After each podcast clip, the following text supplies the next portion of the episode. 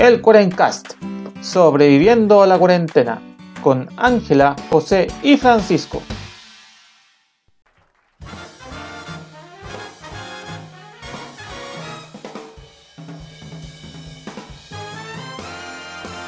Buenos días, buenas tardes y buenas noches a todos los amigos del internet que nos acompañan en esta nueva semana del Cuarencast.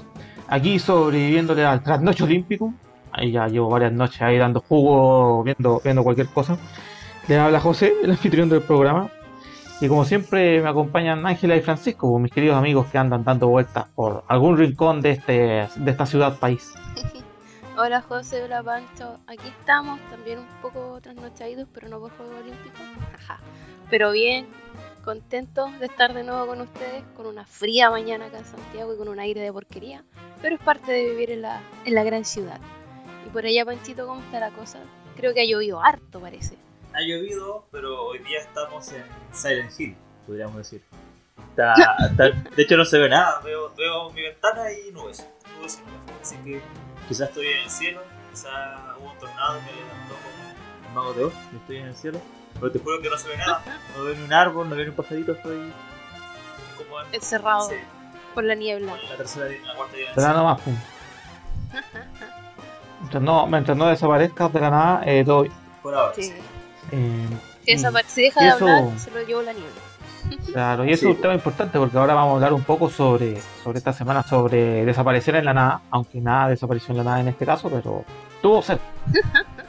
muy, muy cerca. Eh, que claro, que, que, entrando rápidamente, eh, hace un par de días atrás, eh, ya técnicamente el 16 de julio, hace, hace casi una semana atrás, eh, se, conmemoró un nuevo aniversario de la misión Apolo 11, que es obviamente la llegada del hombre a la Luna.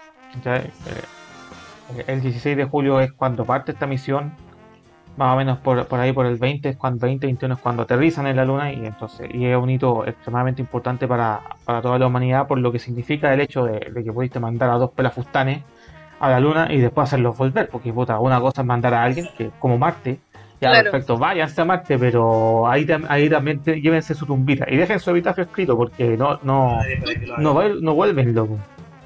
Claro, no. Hay, a diferencia en la Luna donde la gente sí volvió. Y, claro, nosotros en, otros programas habíamos hablado un poco sobre la carrera espacial, que está ahí, sobre hitos, hitos de. sobre algunos hitos, por ejemplo, también el, el alunizaje y todo el asunto hace mucho, mucho tiempo, yo creo que en nuestro episodio 10, el, episodio 10 del programa, ni siquiera de esta temporada, habíamos hablado harto sobre el espacio y sobre por qué los rusos habían ganado la, carrera espacial. Pero ahora vamos a enfocarnos un mucho más en específico en esta primera misión lunar que, finalmente aterrizó y después pudo volver. Sí, así es, un cambio para la humanidad. Quién sabe hasta qué, hasta qué punto. Simplemente quizá el hecho de que, de que podía eh, podía creer el cuento de que podía salir de aquí y efectivamente volver.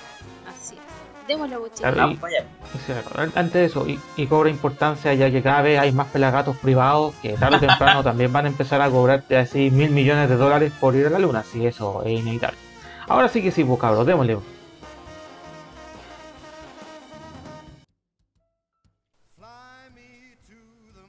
Bueno, entrando ya al tema de la, de la misión Apolo 11, esta es, una de las tantas misiones que los norteamericanos fueron lanzando a lo largo de, los años 60 para ver si podían efectivamente llegar a, a la Luna.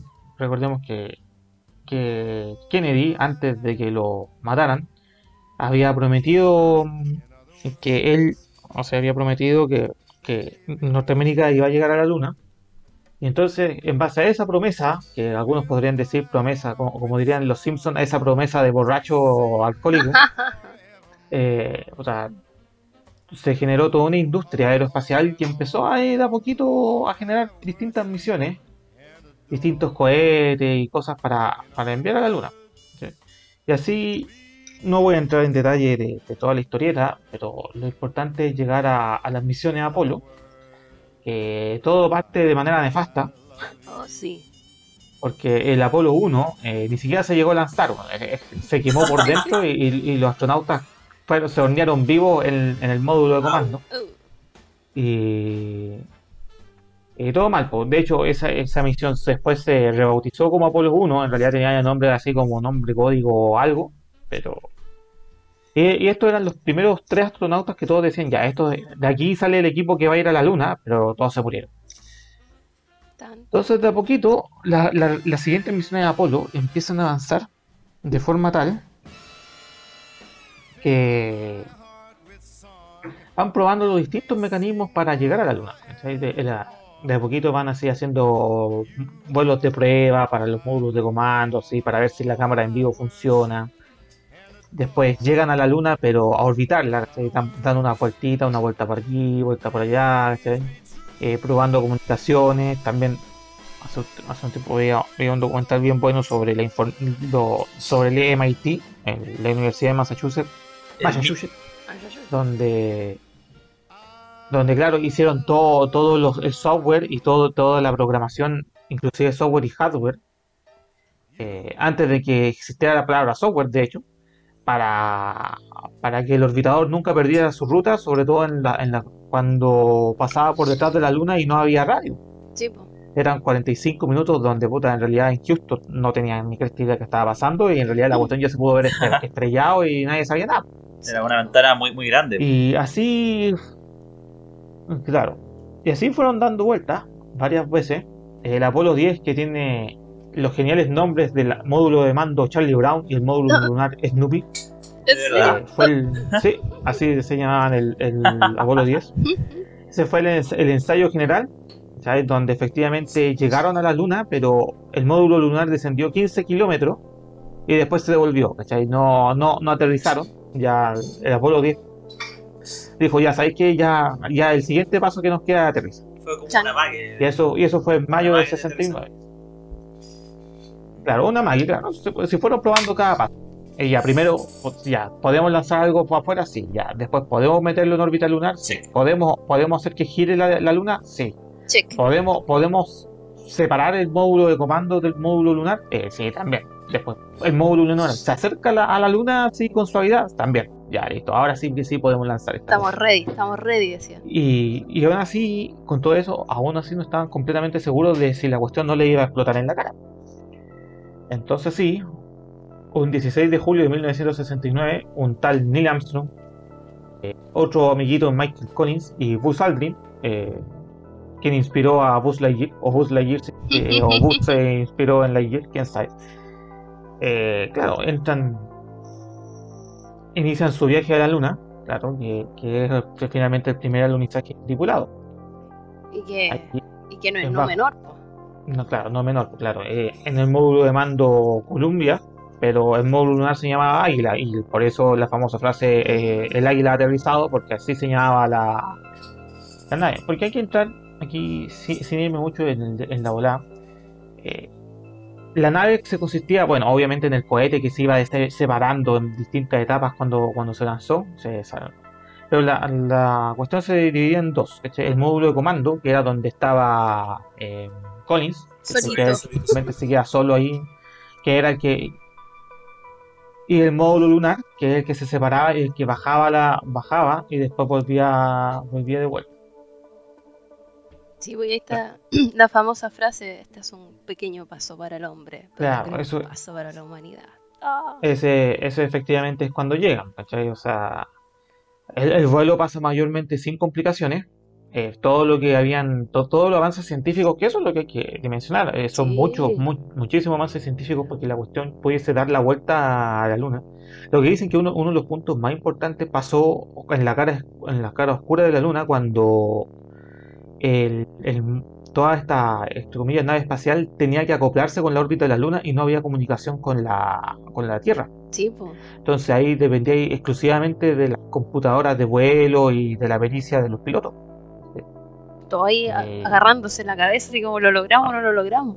Claro, claro y, y dicen que uno de los puntos más, más complejos ya se había hecho, pero puta, nunca se sabe, pues si, si- si estamos hablando eh, de una misión extremadamente compleja. Entonces sí, van avanzando, claro, Sí, me fuiste. Así que sí, pues claro, ellos parten el 16 y ya el 20, ya más o menos el 19 se separa la, el, la- el módulo lunar del módulo comando. Y ya el 20, aproximadamente 20 de julio a las 8 de la a las 8 un cuarto de la noche hora coordinada así que restanle 4 horitas para saber la hora en Chile eh, el famoso Eagle se estaba posando en la Tierra. Sí, y claro eh, o sea en la Tierra de la Luna. La tierra lunar. la, la Tierra de la Luna- en la lunita. Y claro y ahí ya parte y después un par de horitas después porque tampoco fue como que aterrizaron no salgamos a pierde una no. Y aterrizaron eh, esperaron un ratito y después una un par de horitas y después bajaron. Y ya ahí ya viene toda la, la frase que menciona la, la Angie sobre que, que está muy conocida así, el famoso pasito y que ha sido tanto parodiada, parodiada por tanta gente. Sí, y ahí ya parte el, todo, toda la misión que finalmente recolectar rocas instalar un sismógrafo porque había que Que para saber bien la, la si la luna tiene todavía materia, eh, tectoni- eh, eh, movimiento sísmico y tectónica pusieron un sismógrafo Llevaron Em. un, un- un- como una especie de carrito que le digo yo, que es como un autito que también para recorrer, pues. claro sí pusieron también tenían, tenían un, un pequeño un, pe- un pequeño modulito para, para poder pasearse por para que el, el robotito se paseara por la luna también, también llevaron un, un dispositivo para medir eh, partículas partículas solares y viento solar obviamente la famosa bandera y un disco refractor láser Sí. que es una de las principales pruebas de que efectivamente se llegó a la luna. Porque si tú tienes los datos correctos y el láser apropiado, Eso láser puedes... Esos verdes giga- gigantes. esos verdes, sí. al cielo. Sí. No, no, pues, o sea, estamos hablando de láser ya cosas científicas. Ah, ya. O sea, Más pro todavía. no, no, no, no, estamos hablando de cosas más pro. Eh, tú y lanzas el láser, el láser lanza la señal, rebota en la luna y te, te llega el retorno. Mm. Eh, que es una de las pruebas innegables de que dice, oye, puta, efectivamente Sí, hay algo ahí que, Sí, que po. es nuestro, porque eso no podría pasar si no reflejando. fuese por, Oye, Pero claro, pero, con- pero, pero por eso tiene que ser muy preciso, porque estamos hablando de que tiene que ser con miliarcos de precisión. Si no, Sí, puta, vaya a chuntarle una piedra nomás. y no te va a rebotar nada. Oye, pero Claro. hay un, no sé si un mito fue verdad, porque el 54 no, no podía faltar el chileno metido en todo esto. Un, Ah, sí, pues, un ese loco. talquino, un talquino, don Genaro Gajardo Vera, se adjudicó como el dueño de la luna, po. Lo, lo inscribió en una notaría y todo. Y dice la leyenda, no, no, no, no me consta que tuvieron que pedirle permiso a él para poder Eh. llegar a la luna, porque en teoría era el dueño, po, ¿cachai? Que, que en teoría, teoría, puta, se supone que los tratados internacionales dejan que la Antártica y todas las cuestiones Sí. del espacio no tengan propiedad. de, la, de la humanidad en general. Bueno, el tratado antártico por un lado, el, el tratado antártico, Sí, claro, pero, pero hay otro- otros tratados que dicen ya nadie se puede hacer apropiar de la luna porque efectivamente cualquier pelagato podría ir a, la- a su notaría y decir yo soy dueño de la luna, pero también un, un norteamericano, Sí. un español, un peruano, el quien sea podría ir a su propia notaría local y decir, ah, no, pues yo soy ahí, tengo, Paguen, deme mi inscripción de dominio. Claro, mira, hay un dicho, hay un dicho que dice que si la leyenda es más divertida que la realidad, entonces quédate con la leyenda. Sí. No dudo mucho que la NASA se haya dado la tarea. Oye, sabes que hay un chileno que, que- que dice ser dueño de la luna y que pedirle permiso. Ah, por eso, da, da, don Genaro, venga para acá. eso. Denos la firma, por O favor. sea, Venga para acá, denos la firma, queremos entrar a su, a su dominio. Claro, ¿viste? Así que. Por eso yo digo, si, si la leyenda, si la leyenda es más divertida que la realidad, quédense con la leyenda nomás. Y, y divulga la Y leyenda. Para que sea ¿a más quién le entretenido. importa que- ¿A quién le importa que probablemente el, com- el compadre se escribió la luna a su nombre, pero en realidad nadie se enteró y lo mandaron al diablo? Bueno, ya para terminar ya la- en la misión del Apolo, después de. Obviamente, allí estuvieron, estuvieron un largo rato en la luna, hablaron con el presidente, dejaron un montón de recuerdos, bla bla bla bla bla. Y unas tro- y unas y a las 7 de la tarde del 21 de julio, ya Al otro día. nuevamente tiempo, tiempo universal, eh, casi un día después, ya inician el, el despegue para, para salir de la luna, retornar a la, a la operación de comando, reunirse con Collins que llevaba un día ahí, poquito más de un día solo, triste. Ese sí que estaba no solo. solo, Cuando digan solo, piensa en él. Según él, no estaba solo, dijo, dijo que habían luces que lo acompañaban. Chan. Así que eso vendrá después. No, yo creo que Eh. efecto, efecto espacio. Yo creo que estaba medio. Bueno, crean lo que quieran. Y claro, y de ahí ya el resto de la, de la misión, por suerte, fue bastante más benévolo. No, pa- no hubieron mayores, mayores eh, percances. Y así llegaron a la, a la Tierra, finalmente. ¿ok? Ameri- amari- eh, bueno, no, no, no aterrizaron, sino que amalizaron cerca de Hawái. Y dicen que todo el procedimiento fue extremadamente preciso porque solo, solo hubo un error de dos millas náuticas, lo que en realidad, puta, en escala espacial, en realidad es nada. ¿Cachai? Eh, y ahí llegaron y claro, y fueron efectivamente las primeras las primeras tres personas que, bueno, las primeras dos personas que llegaron a la, luna, que caminaron en la luna, y el tercero que también se le reconoce el, éxito porque sin él tampoco pues, llegaba más lejos. Necesitaban que quedara alguien ahí vigilando el negocio, como se dice. Claro. Y esa fue el Apolo 11, que es la primera que llega. Después habrían otras seis misiones Apolo que llegarían a, la Luna. La 12, la 14, la 15, la 16 y la 17. La 13 tuvo un problema ahí que hubo una, hubo una explosión de un tanque de, oxígeno en uno de los módulos. Por lo tanto, tuvieron que ocupar el módulo eh, lunar eh, como un salvavidas porque si no se iban a la vez. Uh. Pero pudieron, pudieron, llegar ese problema. Claro, y el resto, y claro, y después ahí ya, ya va llegando más gente a la luna, el típico loco de que está jugando golf en la luna, eh, vehículos lunares y todo eso.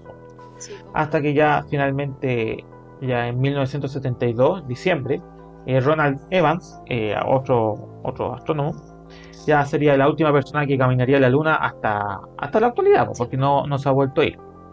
Oigan, chiquillos, pero yo quería hacer como mi, mi paréntesis en todo esto, porque siempre el tema del espacio, de la NASA, es un tema que está como bien repleto, por decirlo, de hombres, porque no es no, no suenan tanto los nombres de mujeres metidas en el tema, pero en toda la misión de, en todas las misiones que han habido de Apolos, hay mujeres que han estado metidas y que han puesto su, su impronta y todo el fuá, todo este tema. Incluso hay una película que, que, retrata como todo este viaje, por decirlo, de las mujeres que se llama Figuras Ocultas, en donde muestra como mujeres, eh, algunas eran afroamericanas, imaginémonos en ese tiempo ser afroamericano estar metido en la NASA, les costó un mundo que las tomaran en cuenta, por decirlo. Y yo quiero rescatar a algunas mujeres que hicieron posible, ya sea el Apolo 11 o los otros Apolos que llegaran a, la Luna, que, no, que no deja de ser. Una de estas interesantes mujeres es Frances Norwood, también le decían Poppy. Es la primera ingeniera de control de misiones en la NASA, para que te cachis. Fue ella estaba encargada de diseñar el programa informático y las trayectorias de vuelo de vuelta a la Tierra. Una cosa poca. Ah, ¿Cachai? Algo así como, no, para que se devuelvan bien y no, choquen con nada. Una cuestión sencilla. Un par de cálculos. Sí. Después está Margaret Hamilton, que dirigió el equipo encargado de diseñar el software utilizado en las misiones Apolo a la Luna.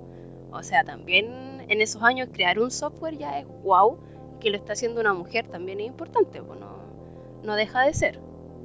Y la otra persona que quiero rescatar es Katherine Johnson, que trabajaba como matemática computadora en la misión del Apolo 11. O sea, ella hacía los cálculos, y en este caso como para sincronizar, sincronizar el modo lunar y el comando de mando que es el Columbia. O sea, ella más encima ya tenía el, obstáculo, por decirlo, que era afroamericana. Entonces le costó un mundo, como les decía, que los tomaran en cuenta, porque era como en ese tiempo, ¿quién, que toma en cuenta a una mujer y más Estaba como doblemente pero gracias a su de menoscabo en ese lado sí, Y... Sí, pero, pero quiero recordar que finalmente, bueno, termina tú lo tuyo, sí, Y la última mujer que también es importante es Joan Harding Morgan, que ella tenía 28 años durante la misión del Apolo 11 y fue la única mujer presente en la sala de mando al momento del lanzamiento imagínense, una sala llena de hombres y la única mujer, y ella desarrollaba algoritmos y sistemas de procesamiento de datos. Y ella trabajó en eso hasta el 2003. Ah, todo este Imagínense. Estuvo desde que. Todo ese tiempo. Todo ese tiempo estuvo metida. O sea, wow. Lo que te voy a decir, o sea, a ver, obviamente rescatarlas porque el contexto histórico y cultural puta, hacía difícil que estuviesen ahí. Eso es innegable. Sí, pero, a ver, llegar a esta cuestión, no. Esta promesa de ebrio de Kennedy ahí diciendo que vamos a llegar. De grandeza. requirió mucho, mucho, mucho trabajo. O sea, y, son muchas personas, que No. Mm. Aquí tú estás, rescatando cuatro personas, pero en realidad son es mucha gente la que la que estuvo haciendo cosas ahí, ¿cachai? Y, y, Por ahí tenía el dato, Y- creo que fueron cerca de 400.000 personas en Son- todo, en todo, entre, Es, entre es- preparar es- la nave, entre preparar esto, las que estuvieron Es- metidas. es- mucha gente, ¿cachai? Entonces, claro, eh, es, siempre importante destacar quizá las personas que quizás la, la tenían más negra, Porque, puta, eh, sí, porque la tenía mucho más difícil en, en meterse a ese mundillo, pero en realidad es mucha gente la que estaba ahí metida y es un trabajo en equipo gigantesco. Para que, para que, porque yo lo, lo que les digo, o sea, y, es, y ya se ha ido filtrando con, con el paso del tiempo, que esta, ah, tenían inclusive todo listo por si una de esas, la cuestión el- el, eh, no llegaba y los tres morían en la luna, ¿cachai? Sí, o po. por ahí. Y, y se tenía hasta el discurso listo, Nixon tenía ya listo, este es el discurso que voy a decir si se muere. En caso Ya. A, caso B, ¿cuál ocupó? Caso A, caso A, ¿cachai? Listo. Eh, y, y hasta el día de hoy es algo extremadamente complejo, no es algo, no es algo fácil. Hoy día tenemos la ventaja de que, de que obviamente los microprocesadores Sí, eh, no, nosotros en- estamos grabando este podcast con un computador que probablemente sea más potente que el computador que llegó a la luna. sí, muchas veces más potente. Eh, eh, no hay que negar el, el- el importantísimo trabajo en equipo de múltiples personas y destacar obviamente, sobre todo la, la, la chiquilla esa que, que, que se me olvidó el nombre allí, que a mí me lo, me lo dice de inmediato, la que participó en, el, en, el, en los software. ¿sí? Sí, po. La verdad, Eh, sí, Pero incluso ella hace por- poco creo que falleció, no estoy segura, pero Mira, para decir, yo me acuerdo de un documental que vi, que no me acuerdo que no, vi, todavía creo que no- ni siquiera se, conoce- se conocía la palabra software. no. O sea, dimensionamos, ¿sí? Como cuando uno, uno llegaba a decir que eh, no, trabajo en, trabajo en, en- info- en software e informática. ¿Qué es Entonces, eso? pues, Así como, ¿Qué es esa weá? Así como, ¿sabes que esa weá no suena a nada, weón? Mejor di que erí, que, que erí ingeniero, weón, porque esa weá pareciera que te, que te estáis jalando la. Poppy, Poppy Norwood. Ella fue la Claro, que hizo y, los cálculos, y- las no, trayectorias. claro, y, y, uno ve las fotos cuando, cuando están haciendo los. No, no, no, no, no, no, no la que hizo las trayectorias, la que hizo el software. Ah, la que hizo el software, nuestra Mm. Catherine Johnson. Esa. Uno ve fotos de- del equipo que estaba haciendo el software, que probablemente esa chiquilla es del MIT. Sí. Claro, y, y uno ve fotos y claro, uno ve las fotos de, de todo el equipo y es la única mujer, pero es la única mujer que está adelante. ¿Sabes? Sí. Porque efectivamente te- te- tenía un rol importante en el asunto. No, ella ni siquiera estuvo en el MIT, estuvo en el Virginia State College, que era como la Mm. universidad para negros, ¿cachai? Bueno, Hasta ese punto llegamos a que la Sí, no, pues, segregación eso es que había en ese tiempo. po. Pero, Pero parte de ahora la lo- historia. la- o lo- la pregunta importante que mucha gente se hace, y yo sé que se la están haciendo algunos de nuestros escuchas, es si, si se podía llegar, entre comillas, con complejidad y todo, pero se podía llegar, ¿por qué no fueron más? Mm, excelente pregunta. O sea, lo que yo he averiguado y leído es que en el fondo ya se hizo todo lo que se tenía que hacer en la luna, ya se re- recogieron las muestras, se recorrió todo, y ya la luna no pasa a tener el interés que, que tenía antes. Pues como, puta, si ya la recorrimos, ya sabemos lo que hay, tenemos roquita y todo, ¿para qué voy a seguir gastando plata? Porque se gastó muchísimo dinero en las misiones Apolo. De hecho, los presidentes como que se peleaban perdón, con el Senado, era como, ¿cómo estáis metiendo tanta plata? Y ellos, no, es que es importante porque tenemos que ganar la carrera espacial, la Guerra Fría y bla. Al final se dan cuenta que es como ya tenemos todo lo que necesitamos, ¿para qué seguir metiendo plata en, algo que ya, ya fue, pues, ¿cachai? Pero eh, sí, el último tiempo como que ha retomado un poco el tema lunar, pero ya más como, por decirlo desde un punto de vista, turismo espacial, ya no pierde como esta cuestión del lado científico, ¿cachai? Oye, hablando esto de volver a la luna, del tema de por qué no se ha vuelto, hay un multimillonario japonés, ya, ya, ¿Sí? que está buscando personas, ocho personas, porque los quiere invitar a su viaje a la luna. Como si ya no tuviéramos con, con Besos, el de Virgin, con Elon, Elon Musk, que están queriendo hacer vuelos espaciales. Está este caballero que quiere viajar a la luna, se llama Yusaku Maezawa, y por un video de Sí, pues. YouTube busca ocho personas para convertir su viaje a la luna. Claro, y, y tienen que ser como, pero no, no tienen así como, Mm. tienen que, pueden ser cualquier personas como común y corrientes, pero artistas y Claro, así como no. porque la no- idea no, de él Es que cuando vuelvan a la Tierra como que hagan un, una obra, algo que, que sea como la claro, inspiración de, pintura, de su viaje a la eh, luna. pintura y ese, ese tipo de cosas. De hecho, ahora, si, si no me equivoco, se buscó así, había un astronauta que era pintor. Mit. Sí, en su tiempo libre eh, se dedica a la pintura. Claro, Alan y que, que uno de los astronautas, ¿cachai? Que, ta, ta, ta, ta, ta, que estuvo en el Apolo 12, o sea, en la segunda misión a la Luna. Y claro, y él cuando ya se pasó al retiro, eh, si pueden investigar ahí, eh, pueden ver en internet, él ha hecho eh, pinturas de la Luna. Quedó, quedó marcado cabrón. Claro, o sea, él, él, claro, era, era un tipo que su hobby era pintar, y no, no estamos hablando de que compadre, ah, no, no, este es un, pin- es un pintor de verdad. De o sea, real, no- de real. Yo, yo, a ver, yo admito, yo no sé mucho de pintura, pero yo veo estas cuestiones y yo digo, ya, este, este es un, es un, es un pintor, ¿cachai? No, no es un dibujante, un- de- tiene- sabe pintar. Sí. Y claro, y dicen que inclusive algunas de, sus de las pinturas que él tiene, tienen incluso un poco de polvo lunar que le quedó así como en el zapato y dijo, ah, Ah, ya. matán. Para darle un toque más, más místico, Claro. más, Claro, más ma- realista. Oye, pero Maezawa eh, tiene como dos criterios para que las personas postulen a, a su viaje a la luna. po. El primero es que la actividad que ellos realicen esté destinada a ayudar a otra gente y a contribuir a la sociedad de alguna manera. Esas son las dos claves. La primera. Y el segundo es que la persona esté dispuesta y sea capaz de apoyar a otros miembros de la tripulación contra y que comparta su- sus aspiraciones. O sea, como que se haga como una comunidad entre ellos y todos, todos se apañen y que si les pasa algo afuera se puedan ayudar. Está bien. Eh, es sumamente interesante eso. Pero ya, ya avanzando un poco, que obviamente este tema de la luna tiene. Yo, igual entiendo un poco a la gente, así como que ya ha pasado tanto tiempo que ya. Oye, y, y una de las pruebas efectivamente es un disco que emite, Claro. que rebota un láser, pero que se tiene que hacer de una precisión tal que es difícil de, de decir, oye, puta, de verdad esto es así. Sí, Entonces hay muchos mitos y todavía hay mucha gente que dice, no, si la luna se fue un intrincado set de. Stanley Kubrick, que por- obviamente estaba, como estaba grabando Odisea en el espacio más o menos por ese, por ese tiempo.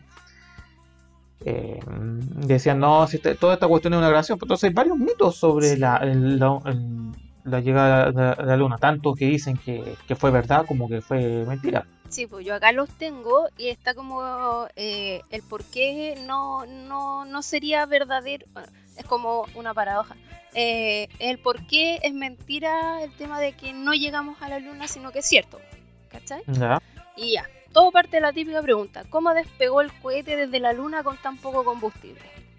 Eso es por la gravedad. Exacto, porque Es la... fácil, o sea, eh, eh, es matemática, por decirlo, no es Mm. que, que sea muy difícil. Obvio, cuando salís de la Tierra tenéis muchas veces más, más peso, o sea, cuando salís, sí, pues la Tierra tenéis un peso distinto cuando llegáis a la Luna, donde la gravedad es distinto. En la Luna el peso de, de todo este aparataje era seis veces menor. Entonces, obviamente iban a necesitar mucho menos combustible para devolverse. Así que Sí. el tema del combustible, no. El segundo dicen, pero ¿por qué no se observa polvo suspendido en la Luna si la gravedad es menor que en la Tierra?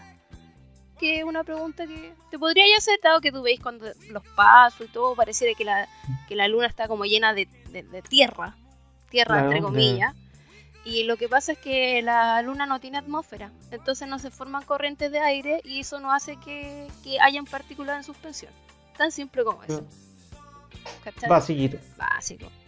Después dicen, ¿por qué los motores del módulo lunar no expelían llamas a diferencia de cuando salieron de la Tierra, que es todo este show que vemos, que va, que parece una pero no hay- explosión?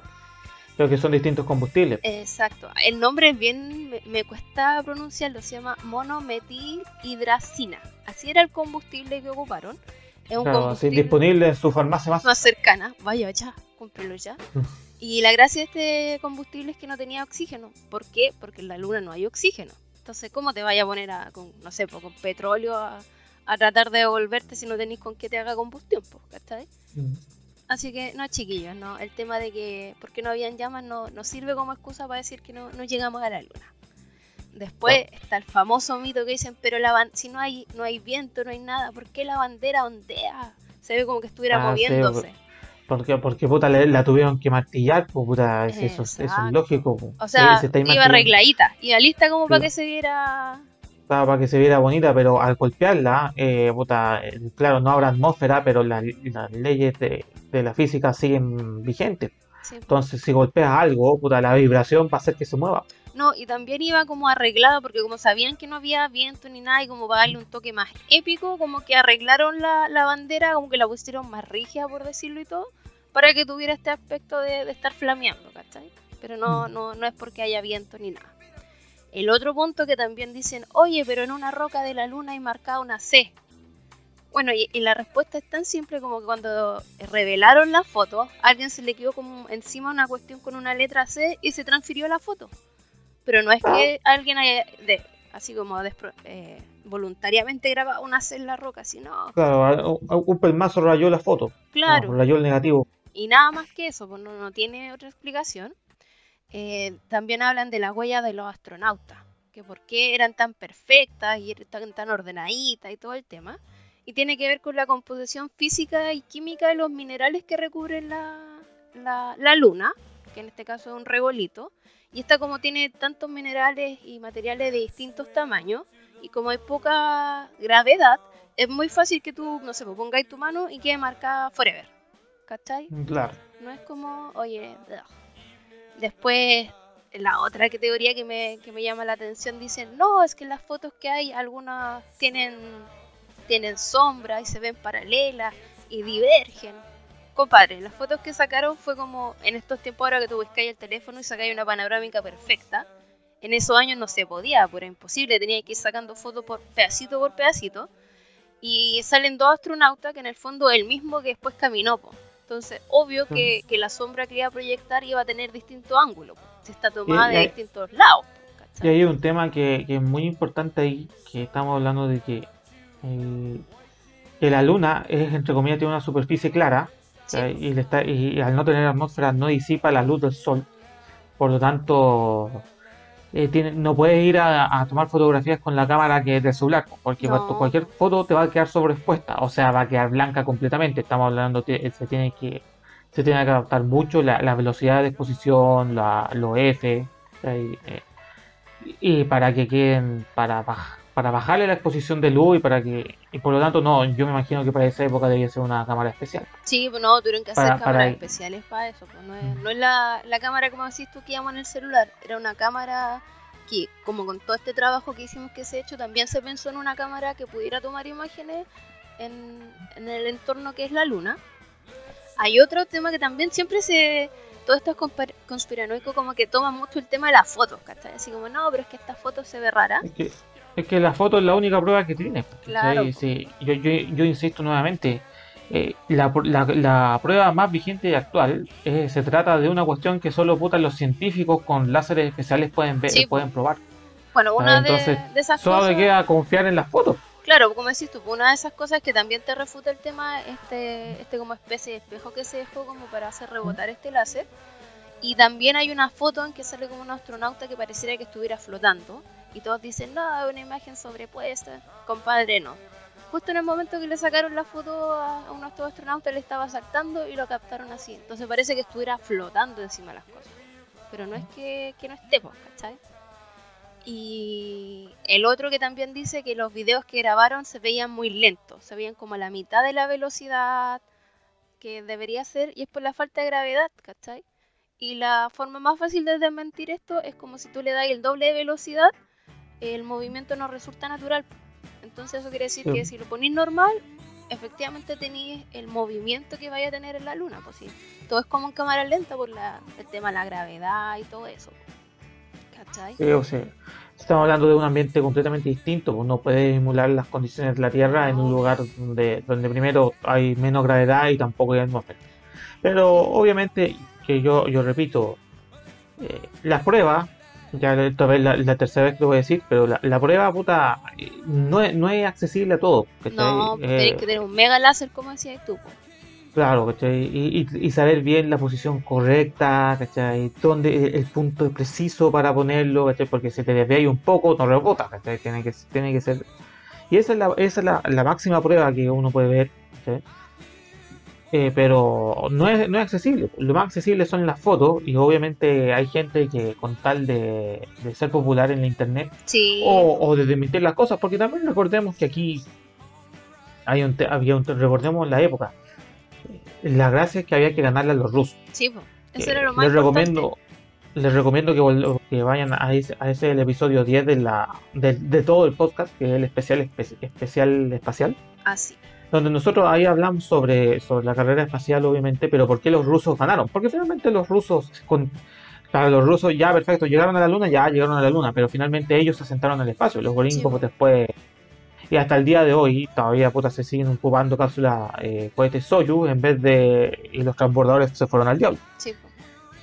Y... Pero, pero para terminar, entonces, como estamos hablando de un tema muy político, ¿cachai? De, de una competencia política en una, en una guerra de potencia, eh, cual- cualquier cosa que te servía, te, te podría haber servido como para desmentir, eh, te podría haber servido. Sí, po. No, y obviamente que hay como, como tú decís tú, pues, obviamente los rusos probablemente por detrás querían como hacer tapar esta odisea para que no para que no fuera O- adelante Estados Unidos o la misma O, gente. o-. o no, no, necesariamente los rusos, lo que te iba a decir, pues la misma gente, ¿cachai? El mismo suspicaz, ¿cachai? La gente suspicaz del gobierno, decir, no, esta foto es Está truca, Claro, está porque- truca. trucada, esta, etcétera, es un set de Hollywood, pensando que Hollywood prácticamente te podía hacer lo mismo. Ojalá ¿cachai? pudiera hacer lo mismo para que me para reproducir la experiencia lunar. Qué mejor. Bueno, ho- hoy, hoy en, di- hoy en día, puta, le recuerdo ver gravedad. Eh, así, Sí, pero bueno, más que nada el tema de, de las conspiraciones contra la luna es por el tema de las fotos, no sé, porque no se ven estrellas. Oye, no, las cámaras en ese momento no eran capaces de... La luminosidad Es que- que, tienen las estrellas es que mucho por eso, menor, este- ¿cachai? es por eso, al- la cámara, o- o- sí, y para se iba a sobreexponer muy rápidamente, ¿cachai? O sea, iba, iba a tomar fotos blancas, Sí, iba a ser todo blanco, entonces no iba a tener nada, entonces tenías que bajarle la, capa- la, la- la cantidad de luz que, entran, entran, que, que entraba a la cámara, claro. y al disminuir la cantidad de luz, sacáis la- las fuentes de luz más fuertes, pero más, más débiles, mejor dicho. Claro. Y la Y última... las estrellas son débiles. Y la última que, que me, me llamó la atención, que la gente decía, pero ¿por qué no explotaron los neumáticos por el tema de la gravedad y todo esto?